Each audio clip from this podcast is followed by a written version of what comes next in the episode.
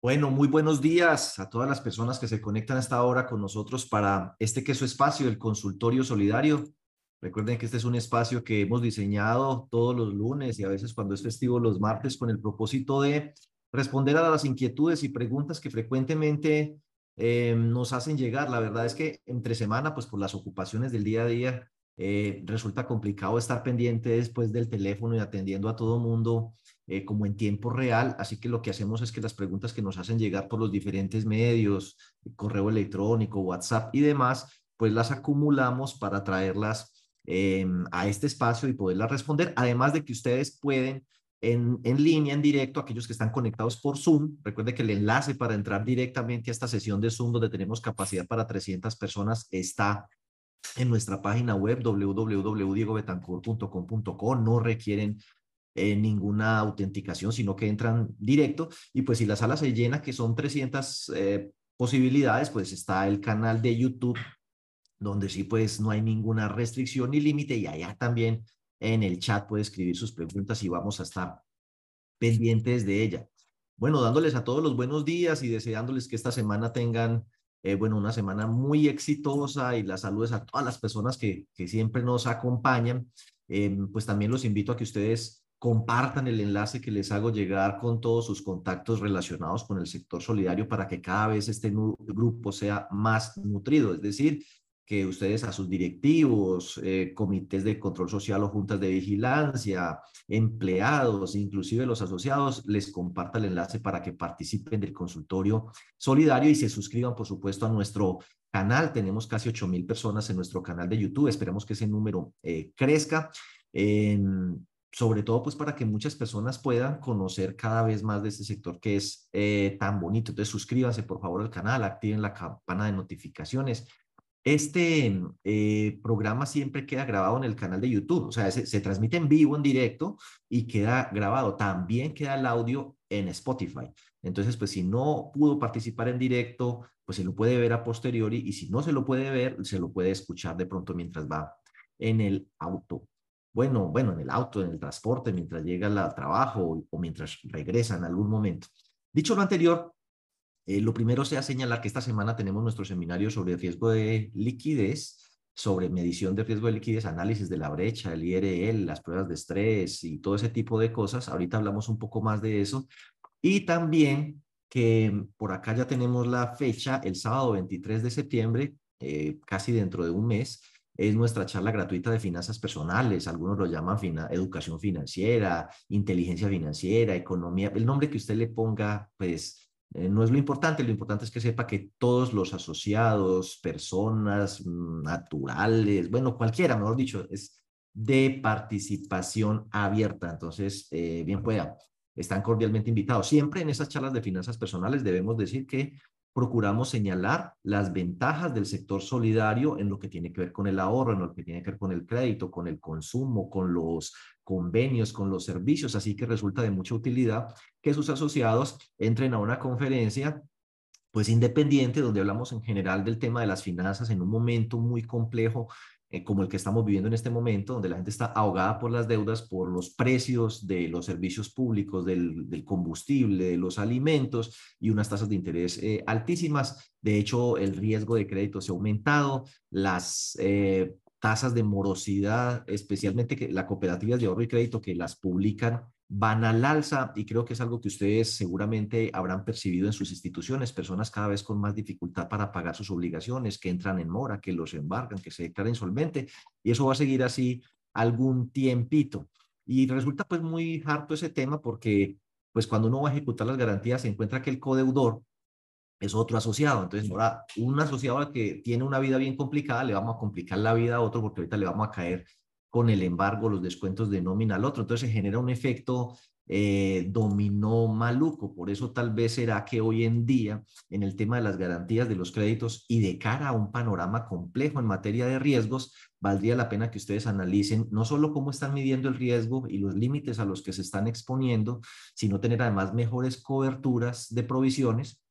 Por eso identificar cuáles son los que posiblemente se están dañando, tienen más probabilidad de dañarse eh, pues para anticiparnos y ofrecerles posibilidades que están en la circular básica contable, capítulo 2, eh, del título cuarto, numeral 533. Sí, 533, por ahí está, que es otras modificaciones. Personas que no hayan presentado mora superior a los 60 días en los seis meses previos para consumo, se les puede refinanciar las obligaciones, unificarlas si tienen problemas de capacidad de pago, bien por ofrecimiento suyo o a petición de él, eh, en aras pues, de evitar que se deteriore más y no hay que tratarlo como reestructurado. Eso es nuevo y la gente no lo usa, pero hay que identificar a quién va dirigido porque no debería ser una cosa pues ahí generalizada que termine afectando el flujo de caja y entonces ya un problema de riesgo de crédito lo convirtamos en un problema de riesgo de liquidez. Y para ello la evaluación de cartera va a ser muy útil, así que estén pendientes porque nuestro próximo seminario va a ser el de evaluación de cartera para poder identificar esos segmentos de mayor riesgo, pero también los segmentos de oportunidad de crecimiento. Eh, se pueden hacer las dos cosas con la evaluación de cartera, no solo ver dónde está el riesgo para trabajarlo con mecanismos de que prevengan que se deteriore más la cartera, darle opciones a los deudores, sino también donde hay oportunidades de crecimiento, porque el tema de la cartera se puede ralentizar y lo hemos visto que ha perdido cierto dinamismo, cierta atracción, aunque a nosotros nos está yendo mejor que el sistema financiero, que está mucho más cauteloso y prudente. Y en ese tema, entonces, las garantías resultan fundamentales y por eso pues los invito a que si están interesados, nos escriban por el WhatsApp para darles a conocer la alianza que tenemos con un fondo de garantías que se llama el Fondo de Garantías Confe del Valle del Cauca, que forma parte de la red de fondo de garantías pues, eh, nacional, del Fondo Nacional de Garantías, es el representante comercial del Fondo Nacional de Garantías para Suroccidente y bueno, podría ser una opción que ya sabemos que hay muchas más empresas en el mercado que están trabajándole al tema del eh, afianzamiento eh, y pues que creo yo, ha resultado bastante útil como alternativa al tema del codeudor para permitir que la cartera siga creciendo, de tener adecuados respaldo eh, y a su vez no generar ese efecto dominó cuando uno los codeudores son asociados del propio fondo de empleados. Dicho esta introducción, ah, las preguntas que nos llegaron, algunas de las preguntas que nos llegaron esta semana son lo siguiente. ¿El libro de registro de asociados se puede tener digital? Sí. La respuesta es sí. Eh, ahí está, por ejemplo, un enlace, el de la Cámara de Comercio de Bogotá, donde está pues el texto perfectamente, le pueden usted, eh, como le digo yo, pues entrar y leer qué es lo que hay que hacer y cómo se hace y todo el tema. Casi creo que todas las cámaras de comercio eh, tienen la explicación, entonces la respuesta es sí. ¿Los fondos de empleados deben implementar la pérdida esperada, nivel 1 y 2? Sí. ¿Tiene una duda? La provisión se va a hacer solo sobre consumo y no sobre el hipotecario, es correcto. La pérdida esperada solo aplica para consumo, es decir, el anexo 1. Eh, el anexo 2. El anexo 1, que es el de por altura de mora, para vivienda va a seguir aplicando una vez le corresponda pérdida esperada. Mejor dicho, para resumirlo, sobre vivienda no aplica pérdida esperada, sigue como estamos. Sobre consumo sí aplica pérdida esperada. Y la tercera pregunta que hay ahí, que si tienen que seguir con la provisión del 1%, sí. De hecho, a las entidades que se les facilite porque los resultados se los permitan, mi recomendación es que constituyan una provisión en exceso del 1% durante estos años, 23, 24, 25, para que de un solo golpe, ojalá en el 2026, sin tomarse los tres años, contabilicen el 100% de la pérdida esperada. Es decir, si pueden, hagan un ahorrito. Eso se hace en la cuenta 146810 y ustedes dejan la decisión aprobada por Junta Directiva o Consejo y pues la, la justificación es el tema de que va a haber un nuevo eh, modelo de provisiones que va a aumentar las provisiones, que es la pérdida esperada, aunque los fondos de empleados con ellos han sido mucho más benevolentes, eh, les disminuyeron la tarifa en una reforma hace un año y entonces el impacto va a ser menor, pero igual, eh, sobre todo en las cooperativas de aporte y crédito multiactivas o integrales sin ahorro y crédito, el tema va a ser duro. Entonces, si todas pueden hacer un ahorrito, mejor. Pero sabemos que estamos en tiempos difíciles donde a lo mejor el estado de resultados no les da para tanto entonces, pues a las que el estado de resultados eh, no le dé para tanto, pues entonces lo que van a hacer es que se toman los tres años que van a dar, 26, 27, 28 y un pedacito del 2029, pues para las de nivel 2, que son las últimas que van por allá. Ahora por aquí, que si un asociado activo que se le descuenta por nómina puede prepagar las cuotas de los créditos y que no se les descuente, que si eso es aceptable. Por supuesto que es aceptable siempre que exista un mutuo acuerdo y una mutua aceptación de la propuesta, pues porque llegaron a un acuerdo cuyas cláusulas quedaron en un pagaré y esas son vinculantes, obligatorias para las partes, así que cualquier modificación debería hacerse por escrito y obviamente pues eh, aceptarse por ambas partes. Es decir, yo como deudor propongo, oiga, los próximos seis meses no me descuente por nómina la cuota, mire, yo se la pago eh, por adelantado se la dejo ahí. Es más, uno puede decir, yo se la voy pagando mensualmente por caja antes del, del 30 entonces, si se la pago antes del 30, usted no me la descuenta, por favor, y uno puede llegar y decir, listo, si me paga consignando, ahí le estoy consignando la cuota de septiembre, no me la vaya a descontar, entonces yo se lo valgo, listo, no hay ningún problema, dejen eso por escrito eh, y hágalo. Entonces, mm, no hay ningún problema en ese sentido y los sistemas ya eh, hacen esa contabilización de cuánto es capital, cuánto es interés, la cuota normal del crédito la contabiliza, la lleva como cuotas por aplicar o bueno, no sé, averigüe con su proveedor de software cómo aplicar la cuota, pero es el pago de la cuota normal del mes para que no se le vaya a generar mora, ni se le vaya a generar como un abono extraordinario de capital, ni se le vaya a generar un doble cobro de que usted le pague y además el, el sistema le descuente. Bueno, esas fueron las preguntas que nos llegaron eh, esta semana y hay unas novedades importantes a destacar aquí. Disculpen que lo lleve como tan rápido, pero es que tenemos muchos temas yo no sé por qué apenas arranco el consultorio, el tiempo empieza a correr más rápido. Me, han llegado varios casos de requerimientos. Recuerde que nosotros aquí prestamos el servicio de asesoría para responder requerimientos de la Supersolidaria y eso resulta muy útil porque em, nos enseña pues cosas o nos llama la atención cosas. Mire, a un fondo de empleados le dijeron que como, en la, como él es fondo de empleados de categoría plena, allá le, le aplica el decreto pues 962, le renunció el revisor fiscal suplente. Entonces, el revisor fiscal, en la asamblea pasada, decidieron llenar esa vacante, es decir, elegir el suplente del revisor fiscal para lo que resta del periodo. Entonces le pidieron dentro de los papeles de la asamblea, mándeme dónde está el perfil de los aspirantes y las reglas de votación que usted debió haber enviado con la convocatoria, ¿cierto? Obviamente ellos contestaron que no enviaron eso eh, y entonces le dice, no hay margen de duda en concluir que hubo transgresión de los postulados referidos, pues no se atendieron los parámetros de esta norma, ¿cierto? Eh, y entonces tiene vicios de ineficacia, es decir, no producirán efecto jurídico alguno. Dicho lo anterior, lo que le están diciendo, esa elección de revisor fiscal no sirvió. Entonces, mire, a ver usted, ¿qué va a hacer? En este caso, pues afortunadamente, como es el revisor fiscal suplente, uno puede decir, no, listo, no quedó elegido el revisor fiscal suplente, lo cual no nos perjudica. El principal venía ejerciendo el cargo, continúa ejerciendo el cargo común y corriente. En marzo del 2024 corregimos el error que tuvimos y elegimos ahora sí entonces ese suplente. Pero imagine que hubiera sido la junta directiva completa que le digan, eso es ineficaz. ¿Y cuál fue el vicio de ineficacia? Que no remitieron el perfil de los aspirantes y las reglas de, votación junto con la convocatoria, para que por favor, señores fondos de empleados de categoría plena, fondos eh, cooperativas con actividad financiera, cuando convoquen a la asamblea deben adjuntar, recuerde, señor delegado o asociado, si usted aspira a participar en las elecciones de eh, XYZ, los requisitos son los siguientes, tan, tan, tan, tan, tan. Y el proceso de votación, las reglas de votación serán las siguientes y eso se tiene que enviar con la convocatoria y que quede, vea, lo estamos convocando, le adjuntamos reglamento de elección y listado de requisitos por órganos, pues si va a participar y que quede pues todo eso probado para que no se le vaya a caer la elección.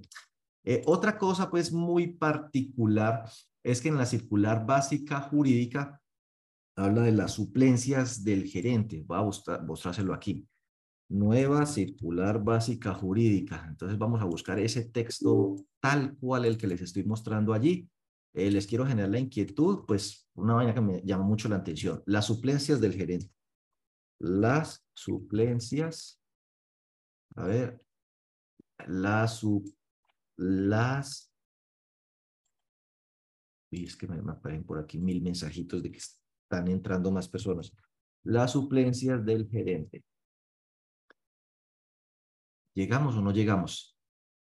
Eh, dice aquí, las suplencias del gerente no podrán ser ejercidas por ninguno de los miembros del Consejo o de Junta de Vigilancia, eso lo tenemos claro.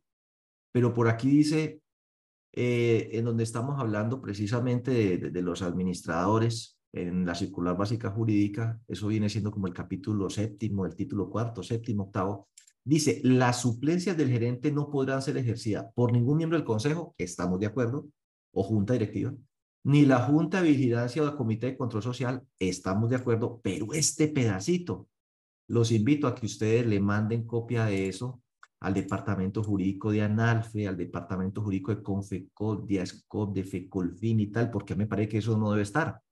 ¿Cómo así que el suplente del gerente no puede ser un asociado? muchos, sino la mayoría de gerentes, no solo suplentes, titulares, principales, son asociados de la entidad. Entonces uno diría, si el suplente del gerente no puede ser asociado, pues entonces el principal menos, ¿sí? Menos. Si el suplente no puede ser asociado, el principal menos. Y tampoco ningún delegado, bueno, ese sí lo entiendo yo, no tiene presentación que yo como gerente sea a su vez delegado bueno, me parece como raro, o sea, hay un conflicto de intereses ahí, lo que es el gerente y los empleados de las cooperativas y fondos de empleados deberían abstenerse de participar en los procesos democráticos de la organización, es mi opinión personal, porque me parece que hay un conflicto de interés, uno actuar como delegado y actuar como empleado, incluido el gerente, o uno, imagínese, yo conocí cooperativas donde se daba un caso rarísimo, que los empleados metían plancha, metían uno o dos delegados entonces, yo me imagino que los empleados terminan con los asociados en ese conflicto de intereses haciendo campaña a favor de la plancha de ellos, lograban meter un renglón en el consejo de administración y entonces en la reunión de consejo el gerente se tenía que aguantar que una de las empleadas de él, de o sea, subordinada, era ahora jefe de él en el consejo de administración. Eso es un enredo de la Madonna. Pero este tema de que asociados no puedan ser gerente eh, está rarísimo. Entonces, pues los invito a que ustedes tramiten eso eh, con sus entes gremiales. Acabó de ocurrir una sensibilización sobre Sarele el 29 de agosto. Espero que ustedes hayan participado. Si no pudieron participar, supongo que el video estará allí disponible para que lo vean. Eh, ah, mentiras, es que acaba de ocurrir. No, es hoy. Ah, mañana, mañana, mañana. Los invito, pues, a, qué pena con ustedes. 29 de agosto estaba como con los invito a que participen. Allí les van a hablar, pues no de temas prácticos, de medición, cálculos, sino que supongo los van a poner al día eh, con este tema. Porque la superintendencia, bueno, mire, siempre que hay una sensibilización, lo que yo veo es que después viene un proceso de, servicio, de supervisión. ¿Qué significa eso? Guerra avisada no mata soldado. O sea que aquí sensibilización es guerra avisada. Después no me diga, ay, yo no sabía que tenía esas responsabilidades. ¿Cómo así? ¿Y eso por qué? Pero no nos dijeron. ¿Cómo que no? Se les hizo una sensibilización sobre Sarele y Sareme para después venirle con los requerimientos sobre ese tema. Entonces, repasemos un poco ese tema. Mire, la primera vez que se habló de riesgo de liquidez fue en el 2002. O sea que estamos, llevamos más de 20 años con ese tema, pero todavía no ha pegado. En la, mayoría de partes, pues se cumple por mandar ahí la brecha y eso porque el sistema la genera, ni siquiera sabemos si está bien calculado o no. Y si usted le pregunta al gerente, al revisor fiscal, al contador, al miembro de la Junta Directiva o Consejo, al del Comité de Riesgo de Liquidez, oiga, interpréteme la brecha de liquidez. Dígame, viendo este cuadrito, ¿usted qué conclusiones saca? ¿Qué utilidad le puede dar a usted a ese cuadro para la planeación de la liquidez? ¿Estamos bien? ¿Estamos mal? ¿Qué deberíamos hacer? Usted sabe esta cifra que hay aquí si está bien o mal calculada, de dónde sale o cómo se construye. Y posiblemente lo que suceda es que eh, la gente le diga, la verdad es que no. Pregúntele al contador que es el que elabora el reporte. Oiga, usted esta vaina, ¿qué hace? ¿Cómo lo hace? Dígame esto cómo salió. No, hermano, yo lo que el sistema genera, yo llego y lo meto en un cosito de la súper, eso valida y se fue. Y para mí lo que me queda tranquilo es que eso validó y se fue, pero que usted me diga si eso está bueno, regular, malo, si lo estoy calculando conforme las instrucciones de la super, cómo se interpreta, no. Yo no digo que eso sea en todos los casos, pero una buena cantidad de casos eh, eso ocurre. Vea, por aquí hay gente que me está llamando, lo cual significa que no están conectados al consultorio solidario, porque todos los lunes de 8 a 9 de la mañana es el consultorio solidario, entonces yo no puedo contestar el teléfono a esa hora para que no me llamen a esa hora. Dicho lo anterior, dice lo siguiente. Eh, vamos a mirar así brevemente, aunque seguramente ustedes ya lo han estado viendo. Responsabilidades frente al riesgo de liquidez de la Junta Directiva del Consejo. Hagan un inventario. Deben definir y aprobar, pues, obviamente las políticas, todo el tema del código de ética, establecer las directrices sobre el contenido y periodicidad de los informes, crear el comité. Oiga, a propósito que este tema del comité genera muchísima eh, discusión si todas lo deberían tener o no. A mí me parece que en entidades pequeñas es como redundante un comité de riesgos y un comité de riesgo de liquidez. sobre todo en el ámbito 2, o sea, en el punto 2, donde habla del ámbito que es, eh, usted se habla la básica contable, título cuarto, capítulo tercero, numeral 2, dice que esto aplica para los fondos de empleados de categoría plena, plena. Entonces yo diría que para los que es obligatorio tener comité de riesgo de liquidez es para los fondos de empleados de categoría plena. Para los demás bastaría con el comité de riesgos, pero bueno, ya. ¿Dónde están sus indicadores de exposición al riesgo de liquidez? Pregunto. ¿Dónde están sus límites de exposición al riesgo de liquidez? ¿Sí? ¿Y qué hacer cuando se pasan esos límites? Eso lo debe aprobar la Junta o el Consejo. ¿Dónde está su plan de contingencia bajo diferentes escenarios? Ese plan de contingencia se debe elaborar basado en el resultado de las pruebas de estrés. ¿Dónde están sus pruebas de estrés? ¿Cómo las hace? ¿Cada cuánto las hace? Esas pruebas de estrés se hacen sobre la brecha, sobre el IRL, entre otras. Y obviamente el comité de riesgos eh, y del de riesgo de liquidez presenta unas recomendaciones. ¿Cada cuánto? Y aquí nos llevamos unas sorpresas de forma mensual.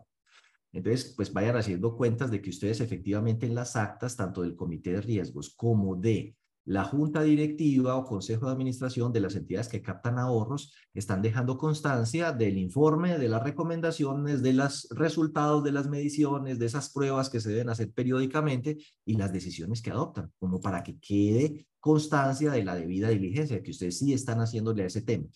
Pero mire, ojo la palabrita, mensual. Luego dice, deben definir el apetito de riesgo, pronunciarse sobre el análisis, definir las políticas cuando se, se pasan de esos límites. Dice que pronunciarse y hacer seguimiento a los reportes que presenta el revisor fiscal. Entonces, el revisor fiscal ya veremos que también tiene responsabilidades aquí, monitorear el comportamiento, definir la estructura organizacional. Ven, rápido. Representante legal. El representante legal también tiene lo suyo.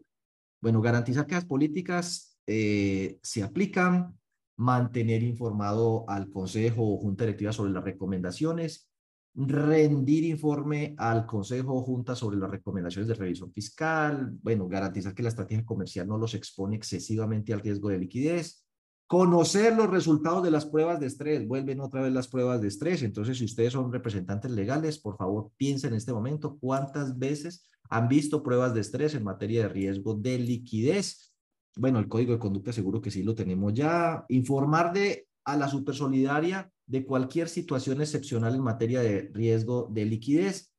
Eh, monitorear todo el tema del SAR, a ver, revisar periódicamente la composición, características y diversificación, o sea, análisis financiero de, de, la entidad, velar por la calidad y la consistencia de la información, es decir, eso que están mandando a la supersolidaria si estará bueno, regular o malo. Eh, y aprobar los planes de capacitación de los funcionarios sobre ese riesgo. Y vamos a ver por aquí al final que es que hay que hacer una capacitación anual. Casi siempre nosotros pensamos que la capacitación anual solo es sobre SARLAF. Déjenme decirle que aquí también dice que los gerentes en coordinación con el Comité de Riesgo de Liquidez deben diseñar proponer y coordinar planes de capacitación sobre Sarele. Si no lo ha hecho, los invito a que los inscriba a todos este 30, este miércoles, para que participe todas las áreas y funcionarios de la organización. Nosotros, pues cuando son 10, 15, 20 personas, tiene precios muy competitivos, muy accesibles, inclusive lo pueden ver después en diferido.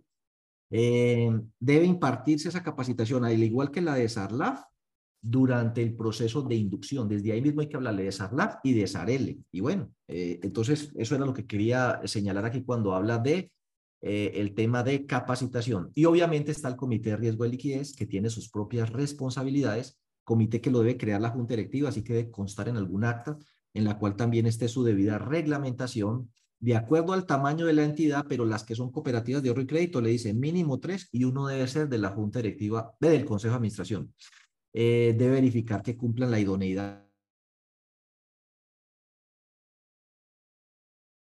Y ahí viene el tema, deben reunirse cada cuánto, por lo menos una vez al mes. Eh, la verdad es que es bastante frecuente que esos comités eh, dicen, no, como yo reporto trimestralmente, sí, un fondo de empleados, mire, se la voy a poner así de sencillo. Un fondo de empleados de categoría plena creo que debe tener algo más de 15 mil millones de pesos de activos. Discúlpenme que patine un poco en la cifra, pero por ahí debe estar. Pero al ser de 15 mil millones de pesos de activos, es fondo de empleados de categoría plena, pero es nivel 2 de supervisión. Por ende, reporta trimestralmente. Y entonces hay gente que cree que como reporta trimestralmente, el comité se reúne trimestralmente y trimestralmente es, es lo único que hace. Ahí no dice eso, ahí dice una vez al mes. Otra cosa es que reporte trimestralmente, pero mensualmente se debe reunir para ejercer eh, sus funciones. Bueno, y que esto se lo pueden pedir en cualquier momento, aunque el comité no exime de las responsabilidades que tienen los demás.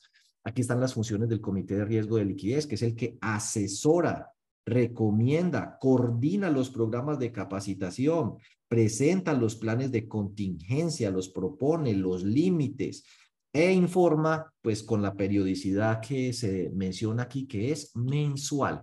La revisoría fiscal, ojo a esto, la revisoría fiscal que ya, ya sabemos que sobre SARLA debe eh, pronunciarse semestralmente, sobre el CIAR debe pronunciarse semestralmente, pero específicamente sobre SARELE también. Dice, es una vez por semestre debe verificar el estricto, no el aproximado, el casi, sino el estricto cumplimiento de lo que hay ahí en materia de riesgo de liquidez, comprobar, y aquí viene el tema, la consistencia y precisión de la información remitida.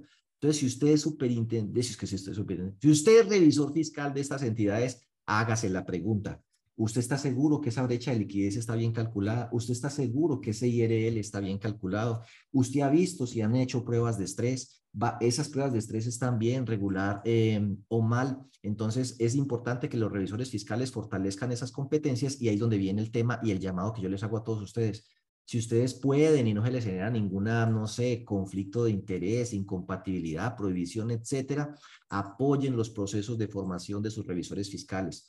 Eh, cuando las personas son revisores fiscales que trabajan para una firma, regularmente la firma eh, les da esas capacitaciones, pero nosotros tenemos muchos revisores fiscales, personas naturales a las que posiblemente lo que devengan de honorarios ni siquiera les da para pagar estas capacitaciones. O sea, póngase la mano en el corazón, en el pecho eh, póngase en los zapatos de un revisor fiscal que en la asamblea le dicen, no, pues hay tres propuestas, una de 500 mil, otra de 600 mil y otra de 800 mil. ¿Qué hace la asamblea? No, la de 500, que es la más barata. Y con los 500 tiene que pagar pasaje, hacer el trabajo, pagar la seguridad social, asumir la responsabilidad, papelería y capacitarse. Entonces, pues yo conozco entidades que dicen, oiga, vamos a hacer la charla de riesgo de liquidez, vamos a participar en un seminario. ¿Usted quiere que la incluya o que lo incluya ahí en el listado de asistentes? Si usted lo puede hacer, eh, maravilloso que apoye los procesos de formación y actualización de sus revisores fiscales, sobre todo cuando son personas naturales, eh, pues porque la verdad es que el tema de los honorarios en el sector solidario no es que sea muy grande, en la mayoría de los casos las entidades son pequeñas, tienen presupuestos muy ajustados y, un revisor fiscal, pues imagínese, si el contrato inclusive fuera 800 mil pesos, voy a ponerle el ejemplo. Ah, yo tengo cinco contraticos de 800 mil, son entidades pequeñas, le da para 4 millones de pesos de honorarios. Sáquele la retención en la fuente, seguridad social y conviértalo en un salario y verá que es un salario que a duras penas es de 2 millones de pesos para una persona que tiene una enorme responsabilidad. Entonces, mm, bueno, eh, ahí está. Y dice aquí que el revisor debe informar de manera inmediata, o sea, inmediata, de cualquier situación irregular que pueda presentarse en el ámbito del riesgo de liquidez y que ponga en peligro el cumplimiento de las obligaciones. Infraestructura tecnológica, al igual que en el tema de SARLAT, se supone que uno tiene una plataforma tecnológica que le ayuda para que esos cálculos sean pues lo más efectivos y eficientes a la hora de medir el riesgo de liquidez. Entonces, miremos ese tema. En temas de eficiencia, hay entidades que tienen que hacer, utilizar hojas de Excel em, y hacer muchos cálculos manuales para llegar al cálculo de la brecha de liquidez. Y en el tema de efectivo, el problema es que hay entidades y personas que lo calculan bien, pero no lo saben ni siquiera interpretar, no lo usan. Entonces, pues no hay ninguna efectividad en eso. Ahora, hay, hay, mm, entidades que tienen eh, módulos que les miden la brecha de liquidez, pero están mal parametrizados o no funcionan bien, entonces pues eso no es efectivo porque están mandando una vaina que valida ahí, pero que no está arrojando mediciones correctas. Entonces, pues eh, a propósito, recuerden que nosotros tenemos un software que se llama Starsol, ahí lo ven ustedes en la pantalla que lo estamos promocionando. Eh, ya tenemos eh, implementado el módulo de riesgo de liquidez para medir la brecha, para medir el ERE, es una ayuda que en un 90% automatiza el proceso y en lo otro, pues manualmente uno agrega los datos y le genera la brecha, le genera el formato, le genera el IRL.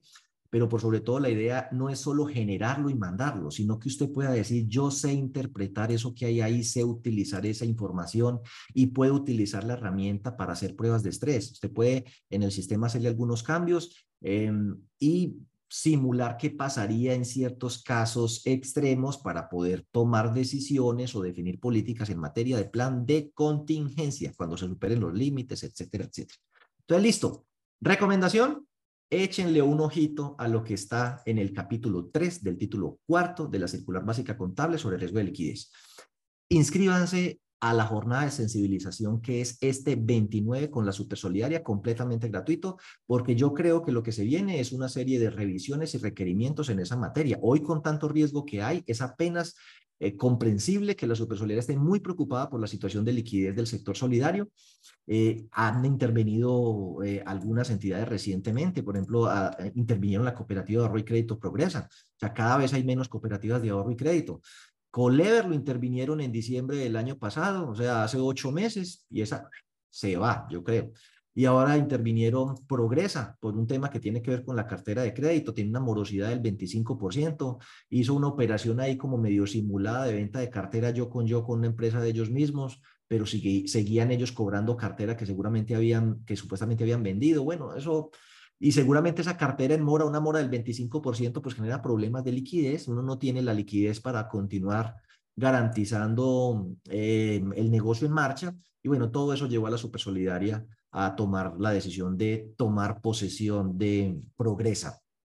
Entonces, sí, creo que hay señales de que el tema de riesgo de liquidez es importante echarle un ojito. La supersolidaria está, guerra avisada no mata soldado, vamos a, empezar a, a, pedir eso, entonces nosotros deberíamos prepararnos. Y por eso, justamente después del 29 de septiembre, que la super tiene la jornada de sensibilización en la que yo espero que ustedes participen, el 30 de septiembre tenemos nuestro seminario taller sobre el riesgo de liquidez en el que espero que ustedes también participen. Y, para septiembre, pues que estén pendientes que vamos a hacer el de evaluación de cartera, que me parece que es fundamental, insisto, identificar oportunidades y riesgos de nuestra cartera en este contexto. Y les recuerdo que para prevenir precisamente el riesgo de crédito y el riesgo de liquidez, pero no de las entidades, sino en el bolsillo de los asociados, Clarita nos va a colaborar con una charla gratuita de finanzas personales el 23 de septiembre. O sea, por favor, inviten a sus asociados. Lo que queremos es que ellos tengan conocimiento de que puedan hacer un presupuesto y decir, estoy apretado, ¿qué hago? Refinancio, vendo activos y prepago, eh, bueno, no sé. Pero digamos que indirectamente lo que pretendemos con esa charla es proteger la cartera de crédito de las entidades y proteger la base social, que no empiecen a tomar decisiones desesperadas como retirarse, cruzar aportes, declararse insolvente o entrar en mora. Que sepan que antes de llegar a una vaina de esas extrema puede haber elementos de planeación financiera que se les aplique y que les ayude en esa materia. Entonces, mándenos a todos los asociados a ver si les podemos dar una ayudita o ideas para que después ese problema no le rebote a usted en mayor morosidad de la cartera. Luego, en el tema de vencimientos, tengan presente, pasado mañana se vence la segunda cuota de contribución con la Supersolidaria, ¿no? Entonces, por favor, verifiquen si ya la pagaron y si no, esta semanita eh, se les vence. En materia de indicadores, espérate y verás, estuve viendo, eh, bueno, les voy a contar qué hice, pero yo creo que nos va a tocar profundizar en el próximo, en el próximo porque no, no, no nos va a dar tiempo.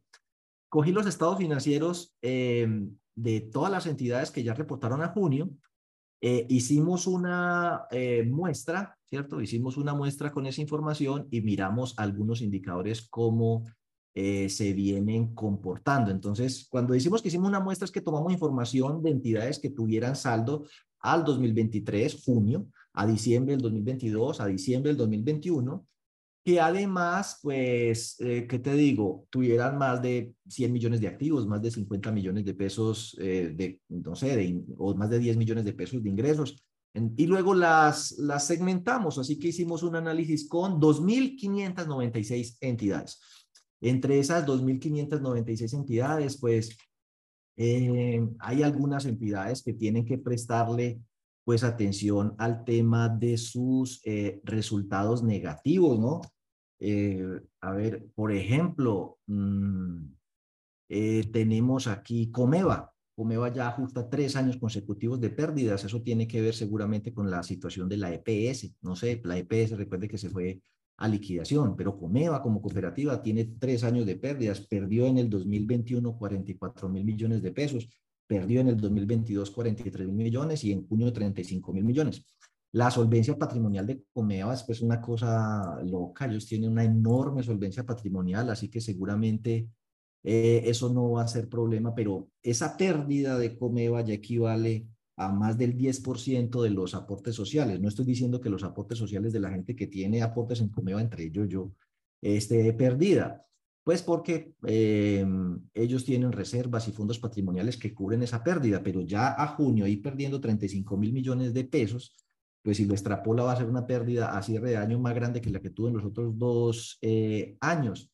Bueno, la cooperativa Consumo, que recientemente estuvo intervenida, eh, también arrojó pérdidas en 2022, tiene pérdidas en el 2023 crecientes. La cooperativa Progresa, que la acabaron de intervenir, y eso que pues esas pérdidas están subestimadas por los manejos que, que hicieron allí. Y bueno, para no andarles el asunto es que a junio del 2023 una cosa que me preocupa es que eh, muchas entidades que, miren, negro y rojo, en 2022, 2021 estaban en negro, a junio del 2023 están en rojo, ¿no? Entonces, la verdad es que este es un año más bien pesaongo en materia de resultados para muchísimas entidades. O sea, a junio, cero excedentes, cero excedentes o negativos tenemos 551 entidades, 551 de 2.596, eso significa el 20%, es decir, una de cada cinco entidades analizadas del sector solidario al cierre del primer semestre está arrojando un resultado negativo o nulo. Eh, si miráramos eso a diciembre del 2022, eh, ¿cuántas entidades al cierre del año pasado, que tampoco fue un año pues fácil, estaban dando nulo resultado o negativo era apenas de 321. Y si nos vamos hasta el año 2021, saliendo de la pandemia, tasas baratas, entidades que tenían un resultado negativo o nulo, o sea, prácticamente de cero, 364. Entonces teníamos 300, que era como un 10% en el 2021, en el 2022 otras 300, que es como el 10% de la muestra, y eso ahorita nos subió eh, casi al doble lo cual significa que una de cada 10 entidades en 2021 y 2022 tenía resultados negativos o cero, nulos, mientras que en el 2023 esa cifra se duplicó, pasó a dos de cada 10, el otro una de cada 10, dos de cada 10, así que es un año pesado. Sin embargo, pues eh, aquí lo que hicimos fue acumular esas cifras por nivel de supervisión y por eh, tipo de entidad. Entonces vamos a ver aquí eh, voy a colocar un ejemplo. A ver, esto se podrá filtrar. Espérate, eres. ¿Qué pasa si uno se para aquí y le dice filtro? Sí, mire, por ejemplo, vamos, ¿qué pasa? Vamos a coger acá, por colocar uno, los fondos de empleados. Podemos coger Cavi Petrol, Cavi Petrol, el top 20 de los fondos de empleados. Espérate que voy a decirle aquí actualizar.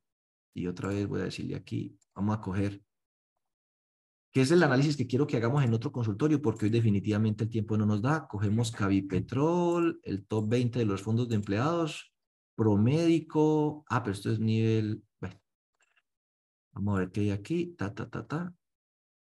Entonces tenemos aquí, mire, Cavipetrol, que es la entidad más grande, y ahí están las cifras. Luego el top 20, los 20 fondos de empleados más grandes y luego 74 fondos de empleados de nivel 1 de supervisión que no están dentro de ese top 20. Y les vamos a mirar los indicadores, pero para que ustedes se hagan una idea. Cavipetrol, por ejemplo, de cada 100 pesos tiene prestados 80. Hay una reducción respecto al cierre del 2022, que era 86, pero sigue estando mejor que el 2021, que era 73. El top 20, los 20 fondos de empleados más grandes de Colombia, 73% es su participación de cartera promedio que está muy parecido al cierre del 2022, aunque ah, disminuye un poquito, pero está mejor que el 2021. Y los demás fondos de empleados de nivel 1 de supervisión, 74 entidades, mantienen esa participación alrededor del 76, participación muy similar a los de nivel 2, y los que tienen peor participación son los de nivel 3, eh, que están como en 71 eh, por ciento. Y así vamos a mirar una serie de indicadores en materia de crecimiento de cartera, crecimiento de depósitos, crecimiento de ahorros. Esa información la vamos a poner en nuestro blog, la vamos a analizar en el próximo consultorio, por favor no se lo pierdan, pero hoy no nos da el tiempo, ¿sí? Mene que ya hoy no más aquí en lo que llevamos. ¿Qué hora son? Ya se nos, se nos va a acabar el tiempo y tengo todavía más cosas que contarles. Brevemente, Clarita es hincha de esta sección. Cada que yo no la doy, me reclama. ¿Que ¿Cómo va el tema de las tasas de interés? Pues ahí hay como noticias entreveraditas. La tasa de 90 días que había caído y rebotó se estabilizó recientemente alrededor del 14%. Y esa es la DTF que le va a pegar muy duro a usted en lo que tiene que ver con las obligaciones financieras em, y la captación de CDATs a 90 días. Se rebotó, pero ya se estabilizó, gracias a Dios. La de 180 días, lo mismo. Bueno, rebotó y sigue creciendo. no ha parado, van 14.23, o sea, cuando estuvo más bajito estuvo aquí en 12.80, mírenlo, 12.80 en mayo, y desde 12.80, 14.23 es como punto y medio. Y la de un año que se había también desplomado en su punto más bajo hasta 13.38, por aquí también en abril del 2023, ese fue su punto más bajo, se nos ha saltado a 15.3, pero se quedó ahí. Es decir, esa rebotó dos puntos, pero se nos quedó ahí, gracias a Dios. Entonces tenemos más o menos una tasa de 14% a 90 o 180. Mire que no hay una gran diferencia entre esas dos, ahí al final, casi queda lo mismo a 90 o a 180, y sí tiene más o menos un puntico más por elevarlo a un año, o sea que la expectativa sigue siendo de que esas tasas bajen. Ahí está el enlace, ustedes pueden consultar la encuesta de expectativas del Banco de la República de agosto y dice que los pronósticos de inflación de este año subieron, ¿no? Subieron un poquito porque pues cada día trae su afán. Eh, y con el fenómeno del niño y la gasolina y la caída de la vía al llano y todo eso, entonces todo el mundo revisa sus pronósticos, estaban en 8.9, lo subieron a 9,09 con un mínimo de 8.20 y un máximo de 11, o sea que esa va a ser la inflación de este año, haga sus apuestas. Eh, muy pronto vamos a dar también nuestro seminario sobre proyecciones y presupuestos y flujos de caja 2024, lo cual haremos por allá más adelante yo les aviso y estas son parte de las variables que tenemos que tener en cuenta para sensibilizar el tema de gastos, nómina y cómo nos vamos a acomodar a esta situación. 2023. 2024 ya gracias a Dios, o sea, no es sino que usted aguante 2023, para el 2024 las cosas empiezan a mejorar. Solo que usted debe tener presente que la inflación de este año golpea el reajuste de nómina y gastos del año siguiente. Así que para el 2024 el tema de gastos va a ser duro.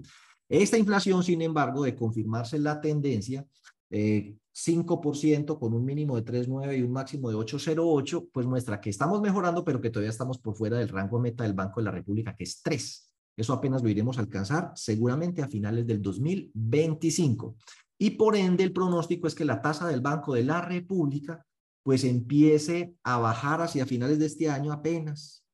Eh, estamos en 13.25 algunos dicen, no, no la van a bajar, la mantienen así hasta fin de año. No falta el optimista, gracias a Dios, 10.75, pero el promedio más o menos es 12.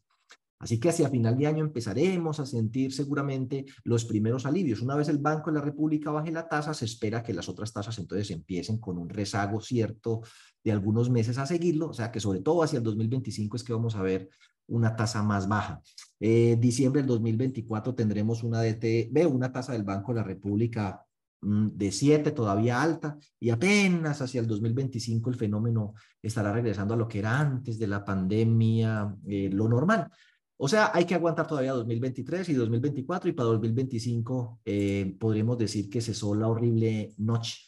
Todavía a finales inclusive del 2025, si ustedes ven esta línea, no vamos a estar en estos niveles prepandémicos, pero ya le falta poquito, para llegar de aquí a aquí ya le falta poquito, ya se habrá devuelto todo esto, pero hay que aguantarse.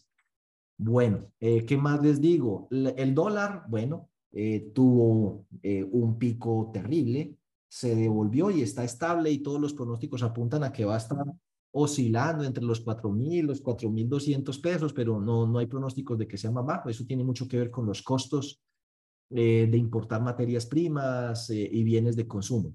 Las tasas de interés eh, actualizadas hasta la semana, creo que es la 32. Si ustedes ven allí, consumo se devolvió un poquito y se estabilizó. Consumo entre 3 y 5 años. Consumo a más de cinco años se devolvió y se estabilizó, pero póngale cuidado. Consumo a más de cinco años, ¿dónde está esa tasa? En general, alrededor del 22, para que lo tenga presente. Llegó a estar en su momento más bajo en 12 y en su punto más alto en 26. O sea, casi que se duplicó y se devolvió algo, pero se quedó estable. De 3 a 5 años prestaban al 16 llegó en su pico a niveles del 34, o sea, se duplicó, se devolvió un poquito, pero se estabilizó, o sea, todo el mundo ya está como a la espera. Avance de tarjetas de crédito se devolvió un poquito, pero está en niveles del 40 y pico. Eh, compras con tarjeta de crédito a más de 18 meses está en niveles del 38. Vivienda no bis está estancado. Está estancado en niveles del 18. Eh, es el doble de lo que llegó a estar en el pasado, que era el 9. Y vivienda bis, eh, que el gobierno pues está intentando darle eh, impulso a la reactivación de los subsidios para que esa vaina se mueva, pues esa bajó un poquito la tasa, ¿no? Esa llegó a tener tasas por aquí del 10 y en este momento está en tasas como del 15, 16 promedio.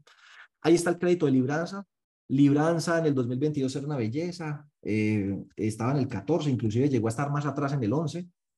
Em, para principios de este año, febrero, estaba en el 20, libranza, 20. Y la buena noticia es que sigue en el 20, pues porque hay que buscarle bueno algo. O sea, no ha seguido subiendo, tampoco ha bajado. Libranza en promedio está en el 20, unos más caros, otros más baratos, eh, pero está en el 20. Eh, vivienda. Bueno, vivienda se pegó una desacelerada fregadísima. Mire, en, una sola semana aquí desembolsaron 230 mil millones de pesos a una tasa del 12. Estamos hablando de finales del primer semestre del año pasado. Eh, eso se cayó a la mitad, o sea, los desembolsos para febrero, 80 eh, y 70, eso es como 150 mil millones de pesos, la mitad y la tasa en el 18. La buena noticia es que sigue en el 18 vivienda no bis, pero los desembolsos siguen pegados. Entonces, en general la vivienda se ha venido abajo, Dice aquí que la comercialización cayó un 54%, la vivienda de interés social, la comercialización cayó un 61%, en la nuevos proyectos, lanzamiento de nuevos proyectos cayó un 51 en, en Novis y en BIS cayó un 59 y en promedio se demoran 18 meses para vender eso. Usted sabe que la vivienda le pega al empleo y a un poco de cosas. la economía pues anda malangas, malangas.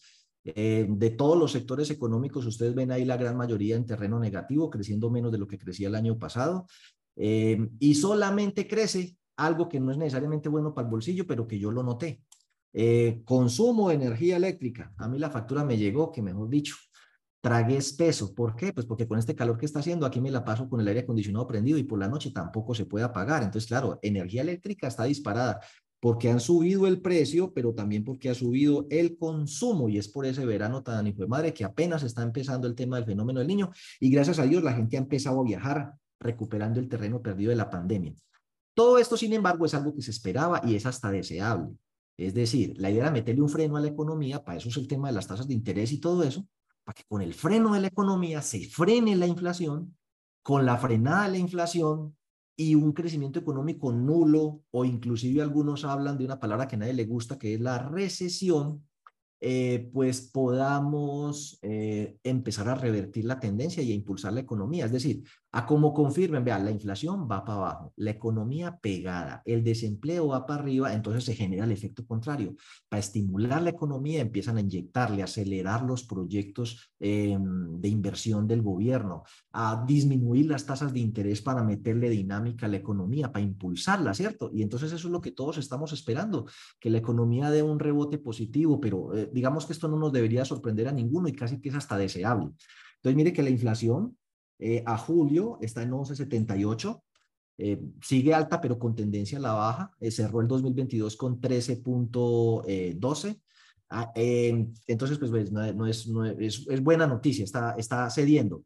El desempleo que llegó a un nivel de 9.3 en junio, sin embargo, algunos piensan que este eh, lento crecimiento de todos los sectores económicos va a pasar factura al desempleo que se espera que pase del 9 al 10% en julio. Hay una reforma laboral que nos va a tener pues muy atentos discutiendo sobre cosas ideas de cómo hacer que la calidad del empleo y la cantidad de ese empleo mejore. O sea, que esa es una buena discusión y es oportuna que se aborde en este momento. Bueno, yo no sé si estaré transmitiendo adecuadamente la idea, pero yo lo que les quiero decir es que todo apunta a que muy pronto vamos a empezar a cambiar la curva.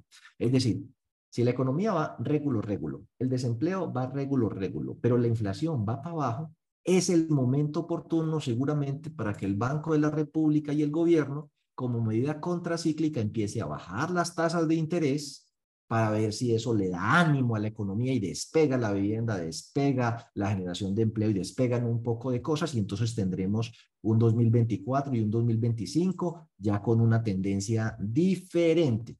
Pero bueno, eso es lo que el mensaje les quería decir. Em, a ver, ¿cómo estamos en materia de tiempo?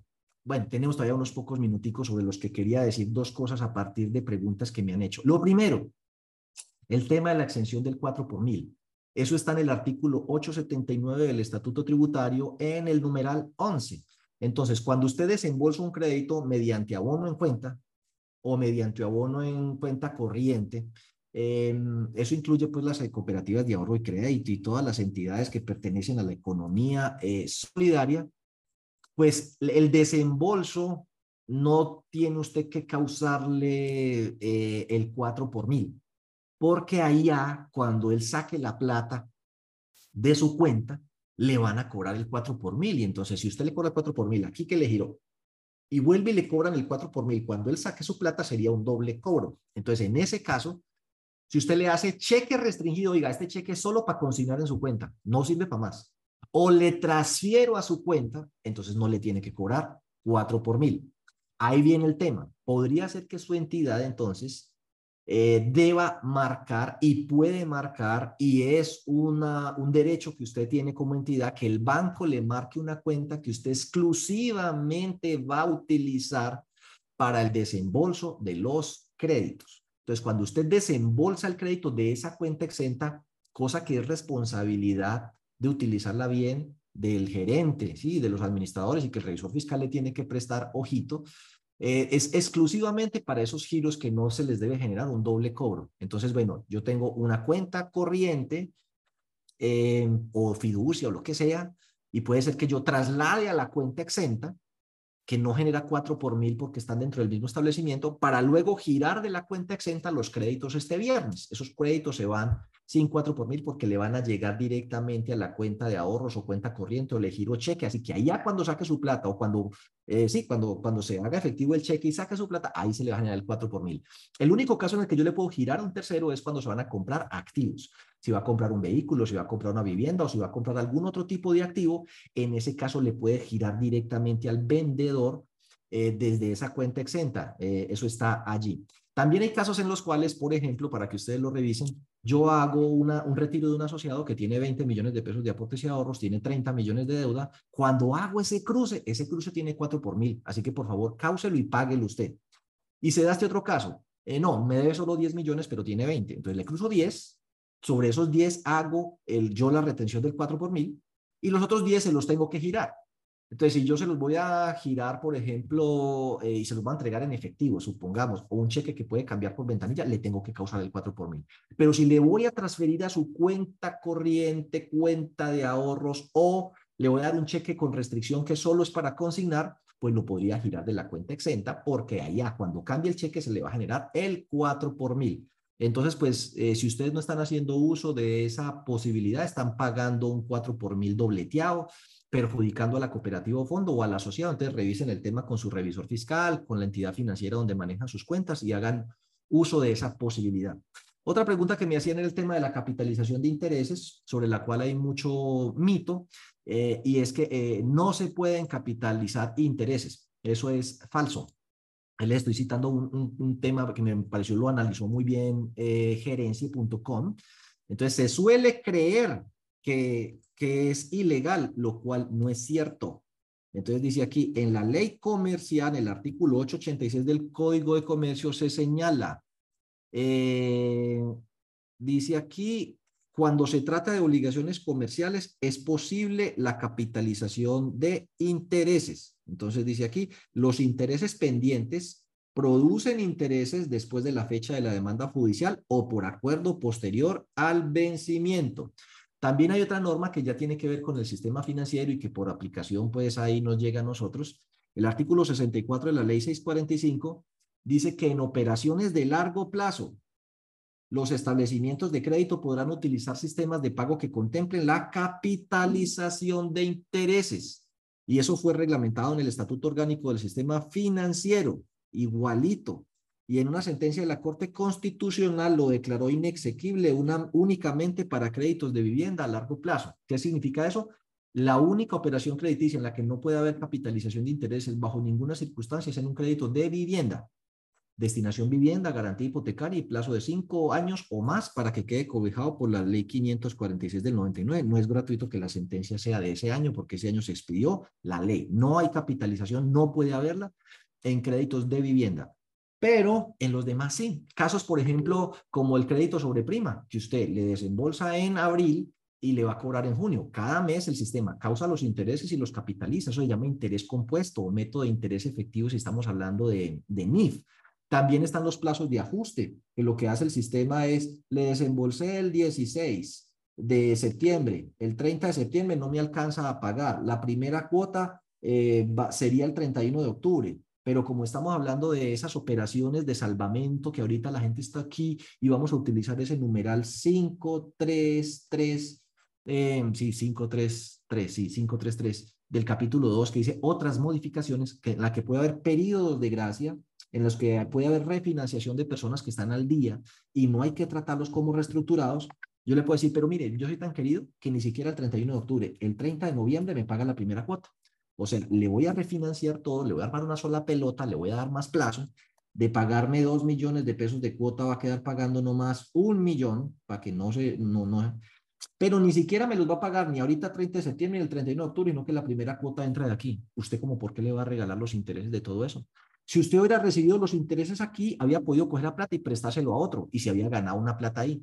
Y, y si había podido ganar esa plata desde aquí hasta aquí. Si usted hubiera recibido los intereses de aquí, se los habría podido utilizar y prestárselos a otro y habría ganado intereses de ahí a ahí. Así que si no me los paga otro, me los paga usted, porque se los estoy prestando en la práctica a usted. Entonces el sistema lo que hace es que dice, bueno, ¿cuál es el valor futuro de un crédito de 50 millones que hoy 16 se le presta y que la primera cuota apenas entra el 31 de octubre o el 30 de noviembre. Entonces él calcula el valor futuro aquí al 31 para ahí sí calcular la anualidad. Bueno, esos son temas de matemáticos que no les voy a explicar, pero em, esos ajustes y capitalización de intereses lo pueden hacer. Algunas entidades lo que hacen es que cobran de todas maneras los intereses para evitar ese rollo.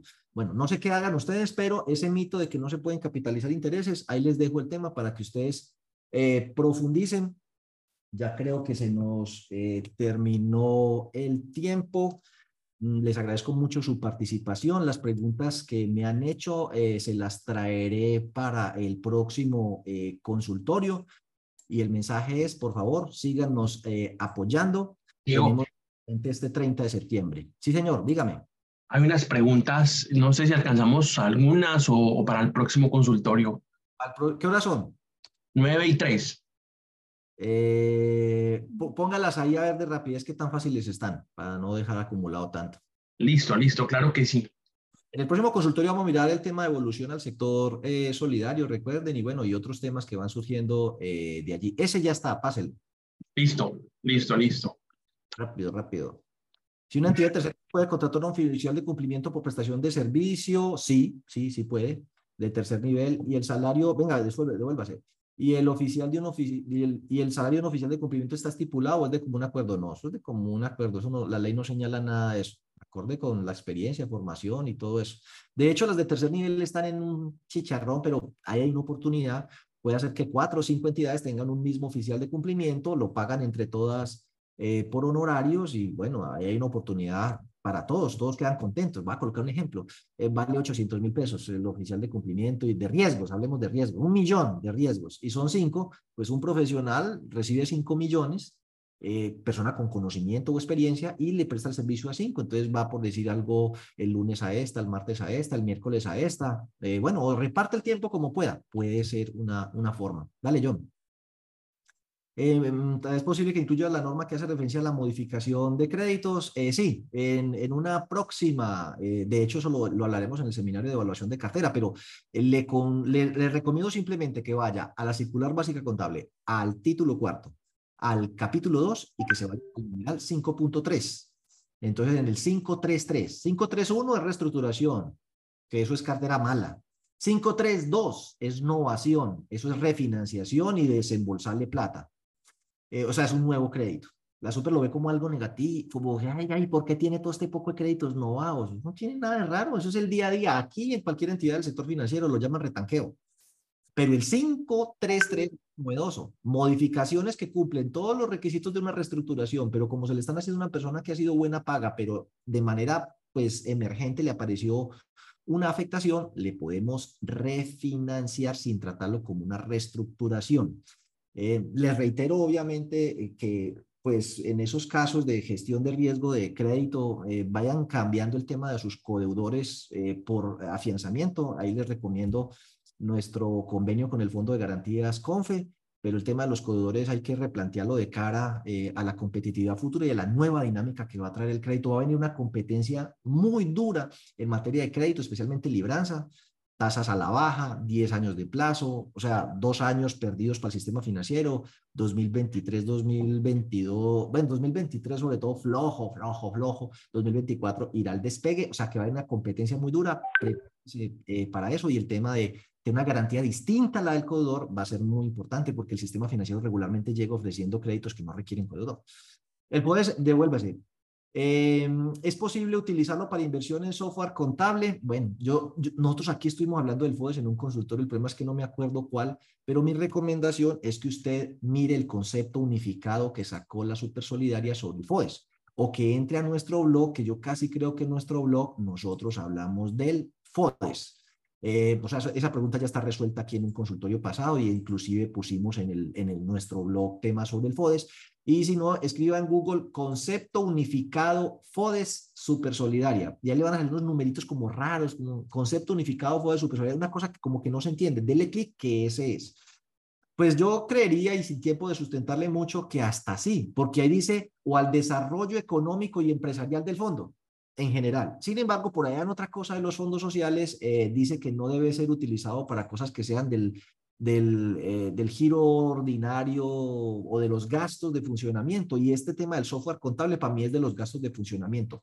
Más bien, otro tipo de desarrollos que estén orientados a la satisfacción de necesidades y prestación de servicios, como, eh, no sé, aplicaciones, créditos en línea, Desarrollos tecnológicos que tengan que ver con la prestación de servicios, si usted sale ese concepto unificado, yo quedo convencido de que sí. Pero me parece que el tema del software contable así de plano eh, pareciera más bien un tema de los gastos del ejercicio y por ser un fondo social, creería que tal vez no. Eh, entonces, ese es como mi concepto. ¿Los fondos de empleados pueden abrir una afianzadora? Sí, de hecho pueden crear su propia SAS. Eh, a ese respecto, entonces, eh, le voy a recomendar dos conceptos unificados. Uno es el concepto unificado del FODES y otro concepto unificado, ah, claro que es que aquí no estoy transmitiendo yo, busque el concepto unificado y si no recuérdeme, John, para la próxima les muestro las actividades que pueden desarrollar los diferentes tipos de entidad. Ya hay un concepto unificado de la super sobre las actividades económicas de fondos, cooperativas, mutuales, entonces búsquelo eh, por Google, creo que eh, puede escribir concepto unificado, super solidaria, actividades permitidas o operaciones permitidas, eh, y si no, eh, en la próxima se los mostramos, pero yo pensaría que sí, es decir, cualquier actividad complementaria del ahorro, el crédito, la previsión, la seguridad social, ¿cierto? El bienestar, la solidaridad, complementaria. Y como la afianzadora complementa el tema de ahorro y crédito, pues la respuesta es que sí. Lo que pasa es que en eso, cuando usted crea una SAS, eh, porque usted está hablando de una afianzadora, pues lo que va a hacer es que eh, va a crear una nueva entidad que tiene sus propios gastos. Contabilidad, medios magnéticos, contadora, asamblea, acta, registro, tiene su cuento. Entonces, si es una afianzadora muy chiquita, pues como que no paga, ¿no? Si es una entidad muy grande que dice, no, esta vaina nos va a generar recursos grandes que justifican los nuevos gastos en los que vamos a incurrir, pues sí. Y si no, pues una afianzadora chiquitica, que es más lo que gasta usted en la operación que lo que le cubre de riesgo de crédito para esa gracia, eh, métase con el fondo de garantías con fe. Eh, entonces, pues en eso las economías de escala son importantes. Dale, John. Eh, los fondos pueden constituir bonos solidarios con destino a actividades por medio de fondos de bienestar social. Uy, pues madre, no, esa pregunta es muy larga, muy larga, porque déjemelo para otra, porque es complicadísima. Pone su suplente, no hay necesidad de llevarlo a la asamblea. El Código de Comercio lo establece en el capítulo 8. Bueno, esa es una excelente respuesta al problema que tuvo la otra entidad. Quisiera, quisiera conocer su apreciación con respecto a la medida cautelar por el tema de posesión de directivos. Bueno, lo que yo creo es que las entidades que eh, son cooperativas de ahorro y crédito y que les hayan rechazado eh, la posesión de algún directivo deberían interponer un recurso de reposición o una tutela o, un derecho de petición para que la entidad revise y reverse esa decisión o volver a someter a posesión esas personas que le rechazaron, porque la supersolidaridad no va a poder alegar de que le rechazo la posesión por esas cosas que hay ahí, porque esa medida está suspendida, así que le tiene que aceptar la posesión de esos directivos que le rechazaron. Bueno, eh, bueno, ¿qué dice aquí? Que cuando el tema de control de legalidad, sí se invita que el acta registrada en Cámara de Comercio, es que esa acta tiene que ser registrada en Cámara de Comercio. Entonces le toca eh, solicitar libros y imprimir las actas que tenía en papel común y corriente, volverlas a imprimir en, en, en, el papel registrado en Cámara de Comercio y volver a recoger eh, las firmas. Eso es lo que creo que le toca, pero porque eso es una obligación. Esos libros tienen que ser registrados en Cámara de Comercio. el documento de la supersolidaria sobre la suplencia del representante legal. Mmm, no, eso está en la circular básica jurídica, se los acabé de mostrar, ¿sí? Eso está en la circular básica jurídica, en el capítulo, creo que es el 7 o el 8 del título cuarto, donde habla de administradores, ahí, el tema, y si no, busca suplencia y lo va llevando, la circular básica jurídica. Eh, para, bueno, el tema de pérdida esperada, escríbanos y, y de aquí le damos un contacto. Plan estratégico y plan de negocios. Bueno, el plan estratégico son las ideas y el plan de negocios eh, es como los productos y la simulación financiera y la proyección financiera a largo plazo de lo que vamos a hacer. O sea, yo diría que plan estratégico y plan de negocio son una misma masa. Es el plan de desarrollo. El plan estratégico es lo que vamos a hacer y el plan de negocios de ya un poco más pragmático en lo que tiene que ver con el crédito, el ahorro, las ventas, los costos y la proyección. Ese es el plan de negocios, cuánto vamos a tener de ingresos, cuánto nos vamos a gastar, cuánto nos va a quedar, qué vamos a hacer con los excedentes, yo diría que una parte fundamental del plan de negocios son las proyecciones financieras y las condiciones de esas proyecciones, las condiciones del crédito, las condiciones del ahorro, el número de asociados, los mercados en los que vamos eh, a actuar. Eh, ¿Qué es categoría plena? Leas el decreto 344 del 2017. Ahí le dice que son fondos de empleados de categoría plena. Eh, son los fondos que tienen más de un tope de activos, que a este momento están 14, casi 15 mil, 15 mil 170 millones. Discúlpenme que, que patinen la cifra, pero está por el orden de los 15 mil. con una entidad de aporte y crédito, ¿con cuáles se debe comparar? Pues con, con cooperativas de aporte y crédito. Selecciona cooperativas que no tengan ahorros, pero que la cartera sea más del 50% del activo y esas contra las que ustedes se van a comparar. Nosotros hacemos eso en nuestros indicadores que los puede descargar de nuestro blog. Aquí lo hemos explicado varias veces. Eh, los fondos de empleados de categoría plena se liquida pérdida esperada todas las entidades de nivel 1 y 2 de supervisión, todas. Dale, John. Y qué montón de preguntas. Bueno, alcancé a responderlas y otras tocará profundizar más en el próximo. Les agradezco mucho, un feliz inicio de semana y nos vemos el miércoles en el seminario de riesgo de liquidez. Hasta luego.